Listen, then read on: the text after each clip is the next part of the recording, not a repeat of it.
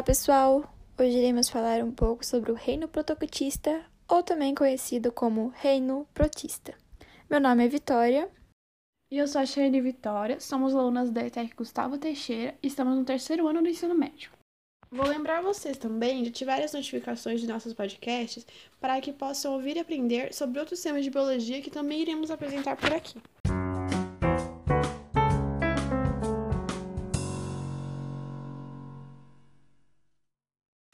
Uma pergunta que todo mundo faz é o que é o reino protoctista? O reino protoctista também pode ser chamado de protista. Ele é um bastante controverso, pois ele é um grupo polifético que descende de vários ancestrais. Algumas características gerais desse reino é que ele não é natural e o agrupamento dos indivíduos desse reino é totalmente artificial. Dizem também que esse reino foi criado por uma questão de ser mais fácil para a didática educacional.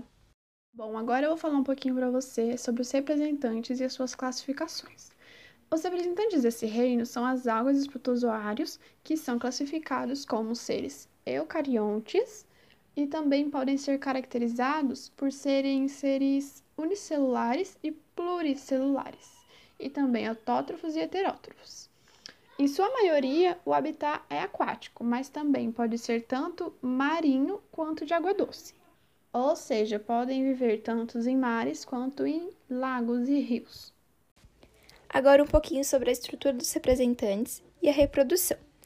A estrutura dos protozoários e algas, elas são semelhantes às células animais e às das plantas. Os plastos das algas são diferentes das plantas. Elas também têm organização interna de membranas fotossintéticas diferentes.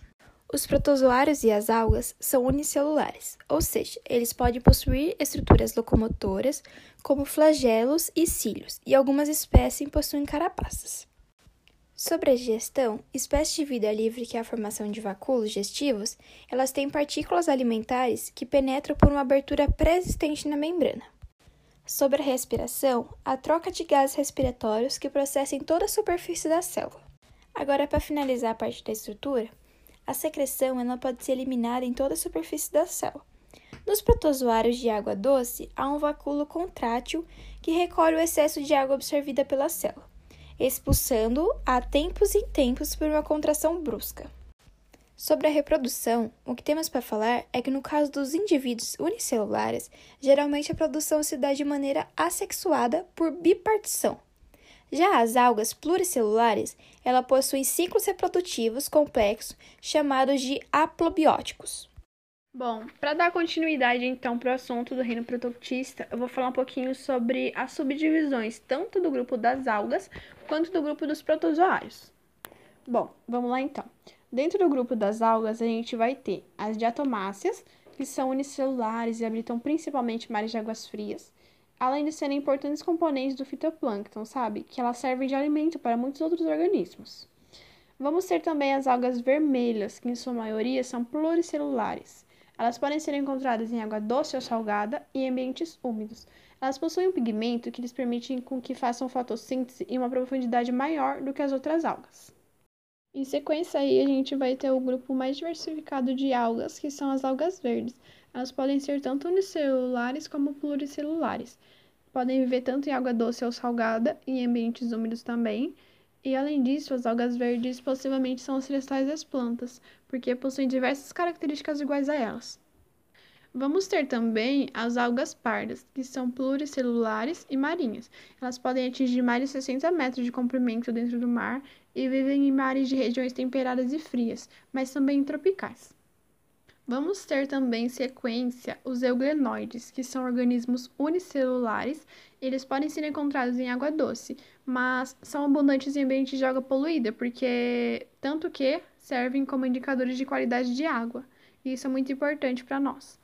A maioria deles realizam fotossíntese, mas existem espécies heterótrofas que podem se alimentar de outros organismos e até mesmo ser parasitas de outros animais.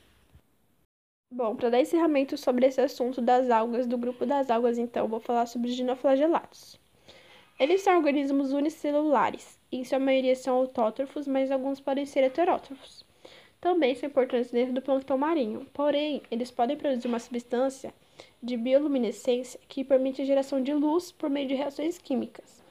isso não é tão benéfico assim, porque se multiplicarem de forma descontrolada nos mares, eles podem causar a chamada maré vermelha, que mata os animais marinhos e são prejudiciais à vida humana.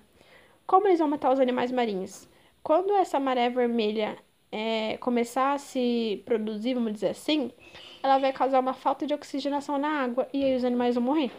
E se a gente for pescar algum peixinho ou comer algum molusco que esteja contaminado, provavelmente vai atingir o homem por paralisia de envenenamento e envenenamento amnésico e também envenenamento diarreico. Então é bem prejudicial tanto para o homem quanto para a vida marinha. Finalmente, a última parte, agora vamos falar sobre o grupo dos protozoários. Bom, temos então os risópodes, os ciliados, os flagelados, os foraminíferos e os esporozoários. São cinco grupos. Vamos começar então pelos risópodes. Bom, eles realizam a fagocitose e pode ser de vida livre ou parasitas. Sendo parasitas, podem trazer malefícios aos seres humanos, causando doenças. Um bom exemplo de risópode são as amebas. Em seguida, temos então os ciliados. Eles são caracterizados pela presença de cílios, que são utilizados para locomoção, propulsão e alimentação dentro da água. São encontrados em ambientes de água doce e também de água salgada, ou em ambientes terrestres úmidos. Um exemplo de ciliado é o paramécio, organismo que pode viver em associação, fornecendo nutrientes ao hospedeiro. Continuando, vamos ter os flagelados. São caracterizados por possuírem flagelos. Eles podem ser de vida livre também, podem viver em água doce ou salgada, e podem ser caracterizados como livre-natantes ou livres-césseis. Os livres-natantes, eles utilizam os flagelos para movimentação e captura de alimentos. Já os césseis utilizam para atrair partículas de alimentos. Dois, um exemplo é o Giardia lamblia. Bom, então agora a gente vai ter os foraminíferos. Eles possuíam carapaças, mas atualmente elas acabam formando rochas sedimentares e podem ser encontradas nas profundidades de mares e oceanos. A maioria se alimenta de águas unicelulares, porém, em maior profundidade, elas acabam se alimentando de bactérias e detritos. Tem importância também no plâncton marinho. Por último, então, vamos ter os esporozoários. São parasitas, mas pelo menos, pelo menos durante uma das fases da vida, eles vão apresentar uma estrutura que chama complexo apical. E ela permite que eles retirem dos animais os nutrientes que eles mesmos necessitam. A maioria produz esporos, que originam novos indivíduos, e por isso se multiplicam tão rápido. Bom, esse então foi nosso podcast sobre o tema do reino protoctista de biologia. Ativem as notificações para continuar recebendo podcasts nossos sobre outros possíveis temas e talvez até mesmo matérias, tá bom? Agradeço por terem ouvido até aqui. Um grande beijo a todos, muito obrigada pela presença, por ouvir nosso podcast até o final. Se cuidem, lavem bem as mãos e passem álcool gel. Tchau, tchau.